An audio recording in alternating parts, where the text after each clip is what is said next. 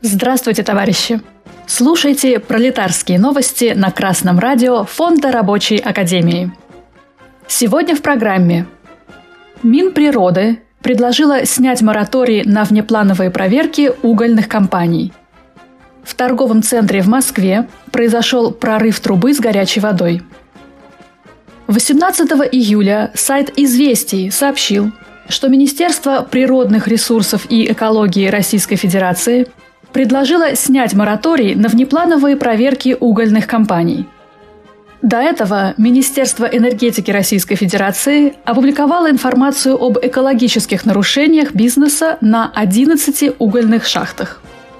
С начала 2022 года до конца 2023 в Российской Федерации действует мораторий на проведение плановых и внеплановых проверок бизнеса, согласно постановлению правительства. Речь идет об участниках программы поэтапной ликвидации убыточных шахт на Кузбассе. Эта программа проходит в Прокопьевске, Киселевске и Анжеро-Судженске – Власти на льготных условиях выдали бизнесу участки недр для рентабельной добычи угля. А взамен компании должны гарантировать ликвидацию убыточных и аварийных шахт. Однако ряд организаций, которые получили прибыльные участки недр, не выполняют своих обязательств. Это создает угрозу жизни и здоровью граждан, а также чревато ущербом окружающей среде. Отработанные шахты должны засыпаться негорючими материалами, а затем перекрываться железобетонными полками, что требует финансовых затрат. Капиталисты отклоняются от ликвидационных работ, а также переуступают, продают или сдают в аренду земельные участки, на которых такие объекты расположены, чтобы не проводить такие работы. Представители бизнеса говорят – что внеплановые проверки приведут к разорению предприятий. А так как шахты – градообразующие предприятия, их закрытие может привести к вымиранию населенных пунктов.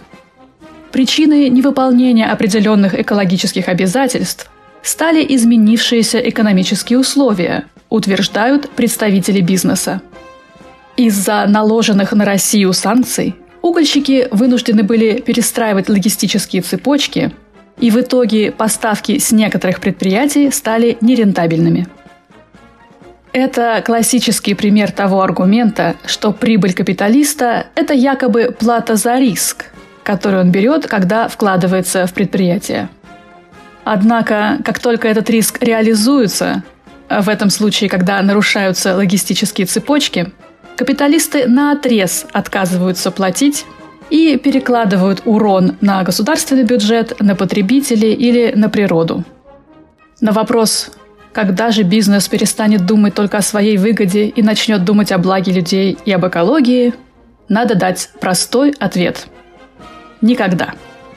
Все попытки буржуазного государства уговорить капиталистов действовать в интересах общества – все эти схемы, когда капиталистам предоставляются льготные условия взамен на обещание сделать что-нибудь полезное для людей, всегда приводят к одному. А именно, капиталист уходит с прибылью и оставляет за собой разрушенные предприятия, вымершие города, загубленную экологию. И вот еще один пример халатного отношения собственника к условиям работы и безопасности людей. ТАСС сообщает, что 22 июля в торговом центре «Времена года» в Москве произошел прорыв трубы с горячей водой. Авария произошла на тепловом оборудовании и сетях, принадлежащих торговому центру. Четыре человека погибли, десять пострадали.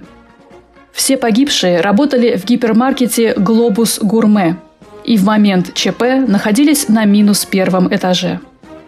Двое получили ожоги, у одной из сотрудниц гипермаркета случился сердечный приступ.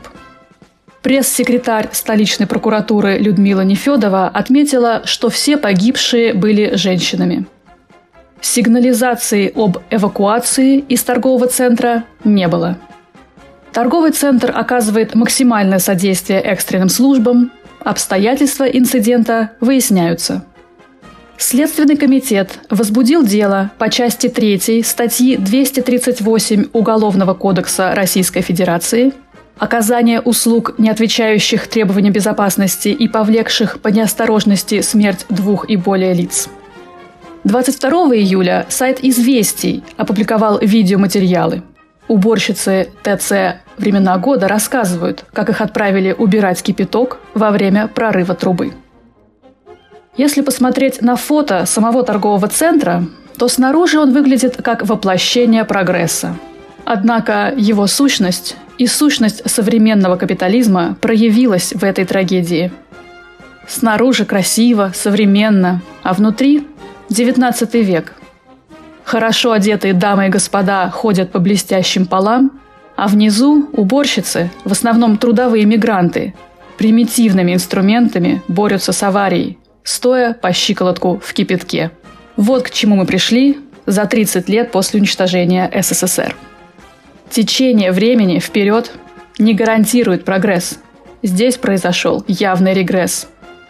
А повернуть течение истории опять в правильную сторону сможет только организованный рабочий класс.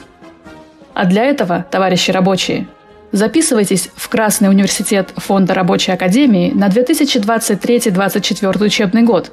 Направляйте делегатов на Российский комитет рабочих и вступайте в Рабочую партию России – с вами была Оксана Побережная с коммунистическим приветом из Орхуса, Дания.